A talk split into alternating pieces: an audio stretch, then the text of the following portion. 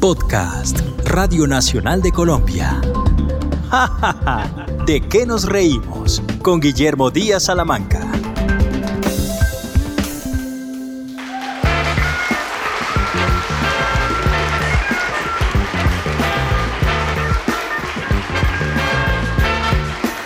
Bienvenidos, soy Guillermo Díaz Salamanca y este es un nuevo episodio de Ja, ja, ja. ¿De qué nos reímos? Podcast de la Radio Nacional de Colombia. En esta ocasión vamos a contar detalles de una pareja de humoristas colombianos que hicieron del programa Los Tolimenses uno de los más sintonizados en la radio colombiana. Con investigación de Juana Valentín Enciso, me acompañan desde el más allá el doctor Bernardo Hoyos y desde el más acá, don Juan Gozaín. Bienvenidos.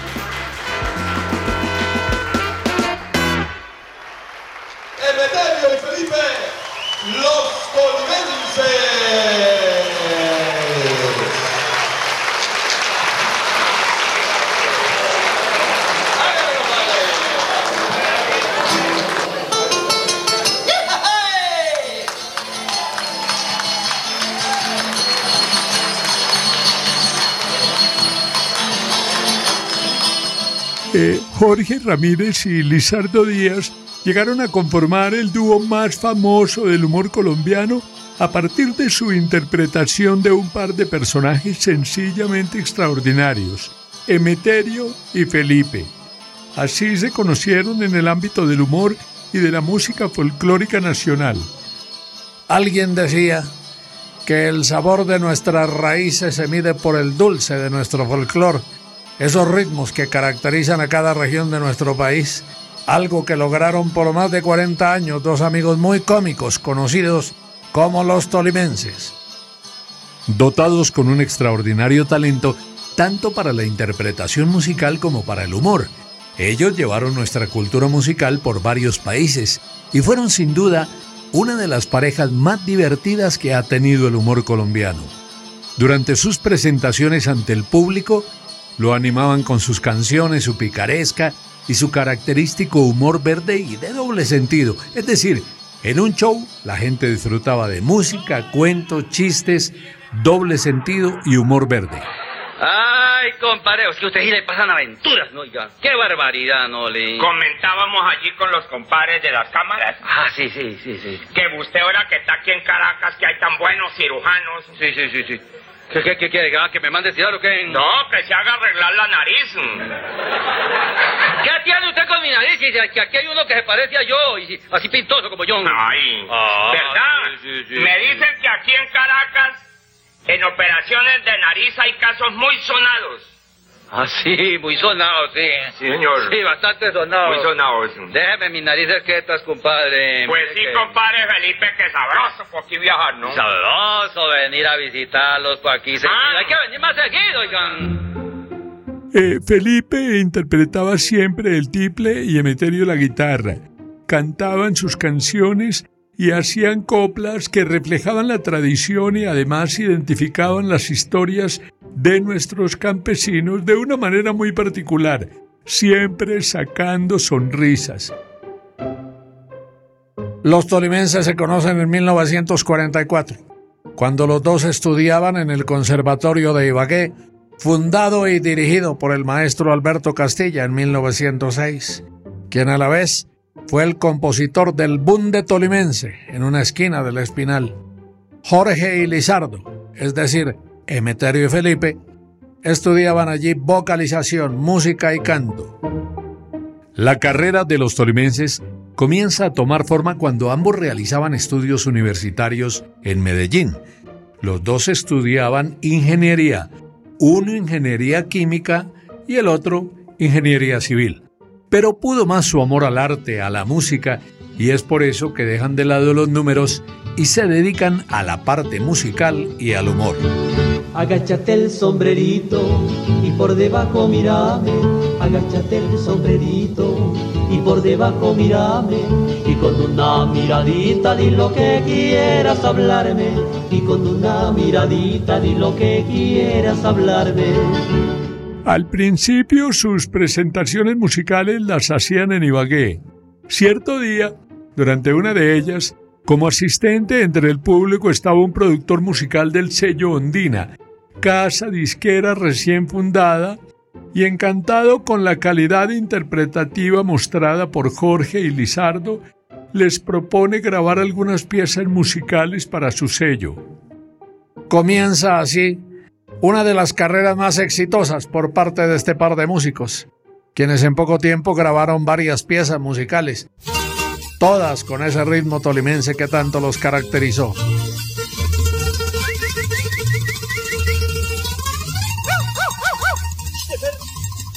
Participan en el concurso Tierra Mía, concurso que ganan con sobrados merecimientos y en el que participan 360 conjuntos musicales de todo el país. Yo tenía mi chinitica, yo tenía mi chinitica, y la regó. El indio era guatecano, el indio era guatecano, y eso es lo que siento yo. El compadre Meterio y el compadre Felipe, como se llamaban, comenzaron su exitosa carrera gracias al humor, a las coplas que hacían reír a la concurrencia y a sus muy buenas interpretaciones musicales. Para 1953, los tolimenses ya habían grabado con su estilo para varias casas disqueras. Eran invitados a programas de radio para interpretar su música, pero alguna vez durante una de esas presentaciones, los dos se pusieron a hacer chistes con ese estilo opita y a partir de ahí deciden ponerle un toque de amor a sus canciones. Deciden entonces abrirse paso en Bogotá buscando mejores oportunidades y gracias a su talento lo logran. Son invitados a programas de televisión donde marcan un estilo irreverente con chistes picantes pero sin caer en la vulgaridad. En la parte humorística manejaban un orden. Felipe era el encargado de iniciar los cuentos haciendo preguntas nobles, a lo que Emeterio contestaba siempre con una pizca de picardía y doble sentido, lo que marcaba una diferencia en los estilos de humor que se manejaban en aquella época. Le iba a contar, compadre Felipe, que el primer muerto que hubo en la historia antes de nuestro Señor Jesucristo el primer muerto que hubo en la historia fue con una motocicleta. ¡Es el mentiroso! El primer muerto que hubo en la historia antes de nuestro Señor Jesucristo fue con una motocicleta. Y eso es un invento moderno. ¿Cómo va a decir usted que en la época de mi Señor Jesucristo había motocicletas? No, oiga. Y luego usted no ha oído y no ha leído ¿Qué? que David mató a Goliat con una onda.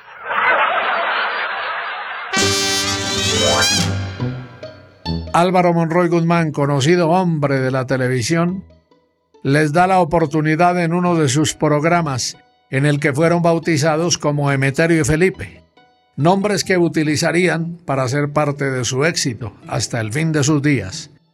Álvaro Monroy consideró que sus nombres originales no resultarían tan llamativos para los campesinos que ellos trataban de interpretar.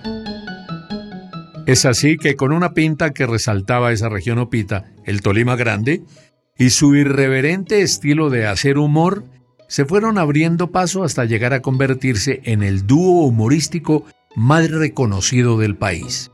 Usted como a todo le, busca problemas. ¿Pero qué problema le voy a poner yo a eso? Yo- es más ¿Usted escrupuloso, como dice ¿Qué? Gustavo. No, ¿por qué?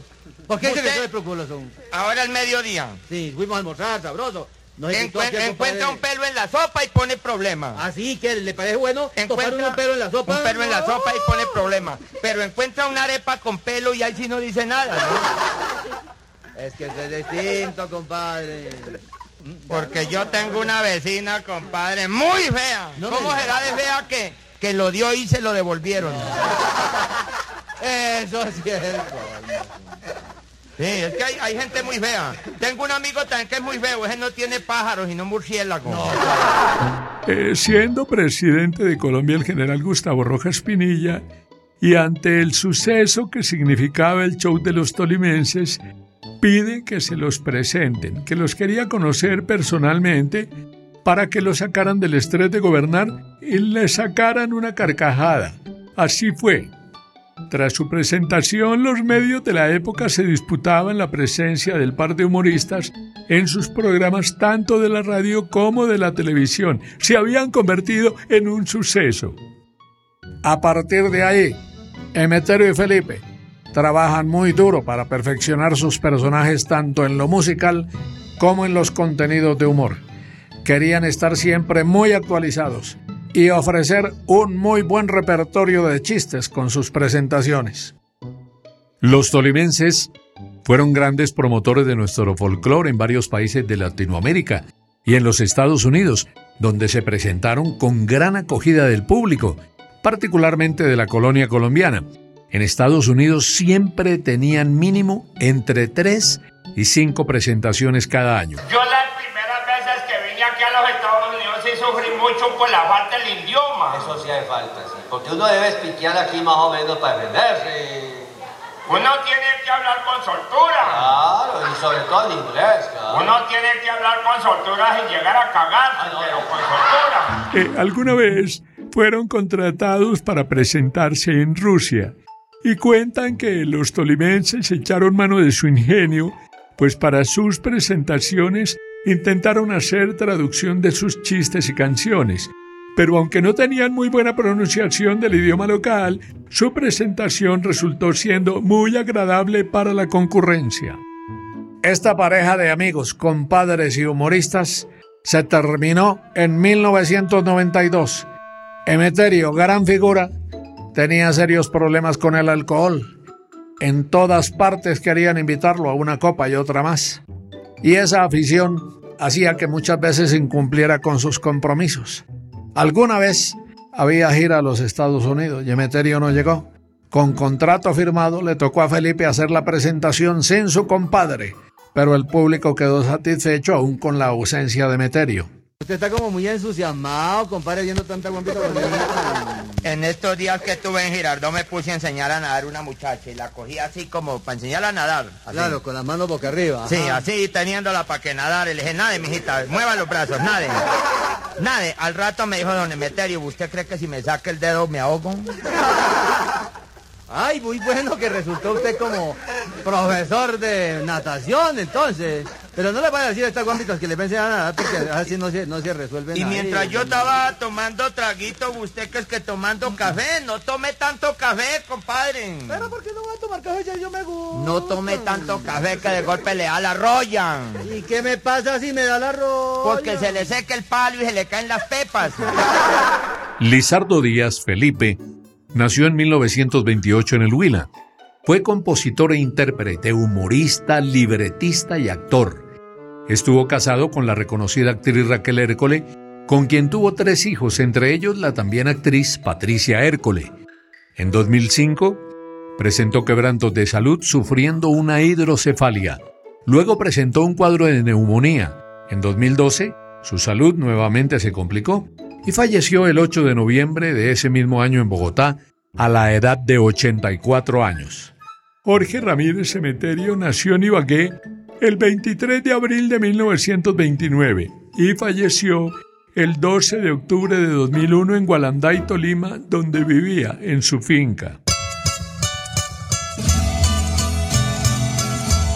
Espumas, tema compuesto por el maestro Jorge Villamil y magistralmente interpretado por Emeterio y Felipe los Tolimenses, fue el tema que los llevó a obtener la Palma de Oro en el Festival de la Canción Latinoamericana. Espumas que se van, bellas rosas viajeras, se alejan en danzantes y en pequeños copos ornando el paisaje. Ya nunca volverán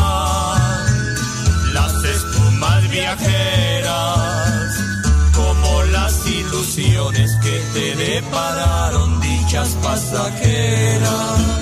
Eh, fue el 13 de junio de 1953 cuando debutaron frente a las gigantescas cámaras que le dieron la bienvenida a la televisión colombiana.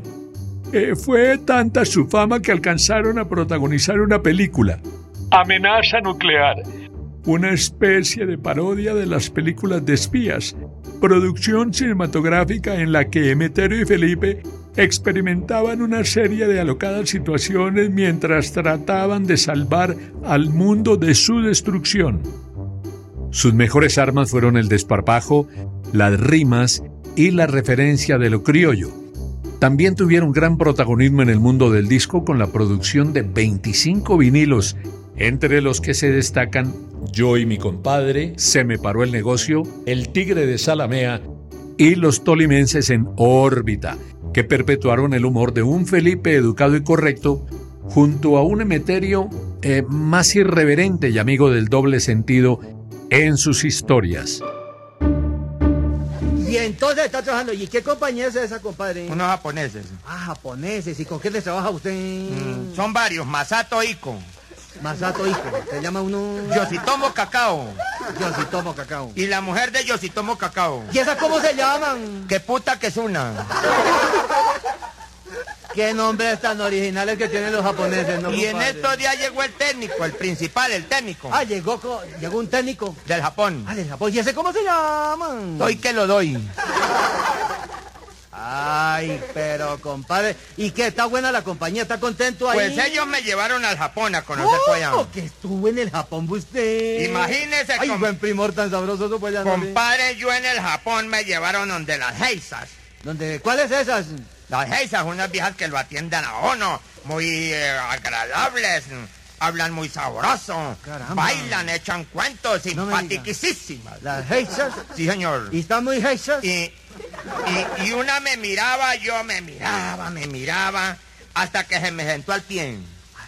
¿Y qué? ¿Pero qué iba a hablar usted con ella si no sabía hablar español? Y hablaba en español. ¿Le habló en español ella? ¿Y cómo se llama? Se llamaba la vieja Susan Hoyohara. Susan Hoyohara. ¿Ese era el nombre de la guapita? Susan Hoyohara. ¿Y por qué hablaba también el español? Porque era colombiana. Ah, colombiana con ese nombre. Susana Hoyos Jaramillo.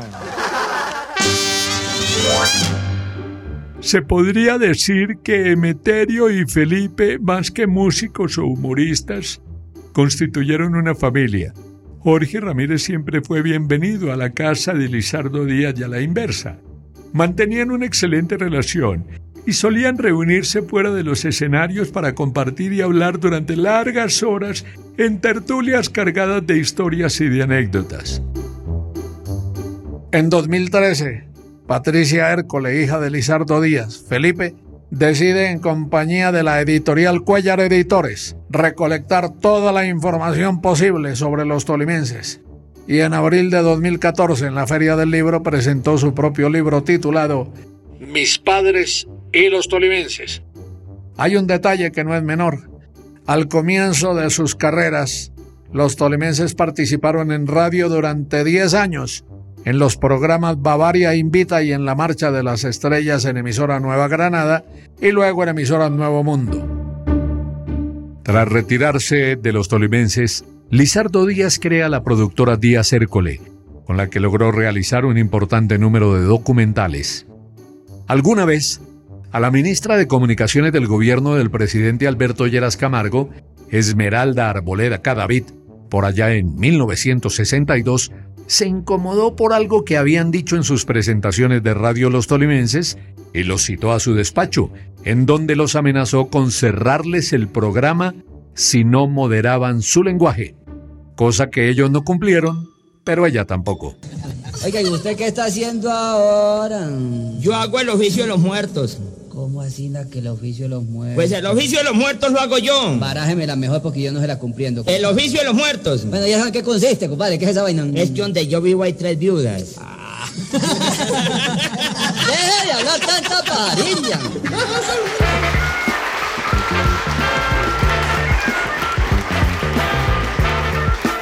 Espero que hayan disfrutado de esta historia tanto como nosotros.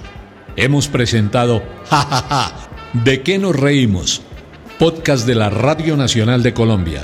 Soy Guillermo Díaz Salamanca y hoy me han acompañado con investigación de Juana Valentina Enciso desde el más allá, el doctor Bernardo Hoyos y desde el más acá, don Juan Gozaín. Ja ja ja, ¿de qué nos reímos?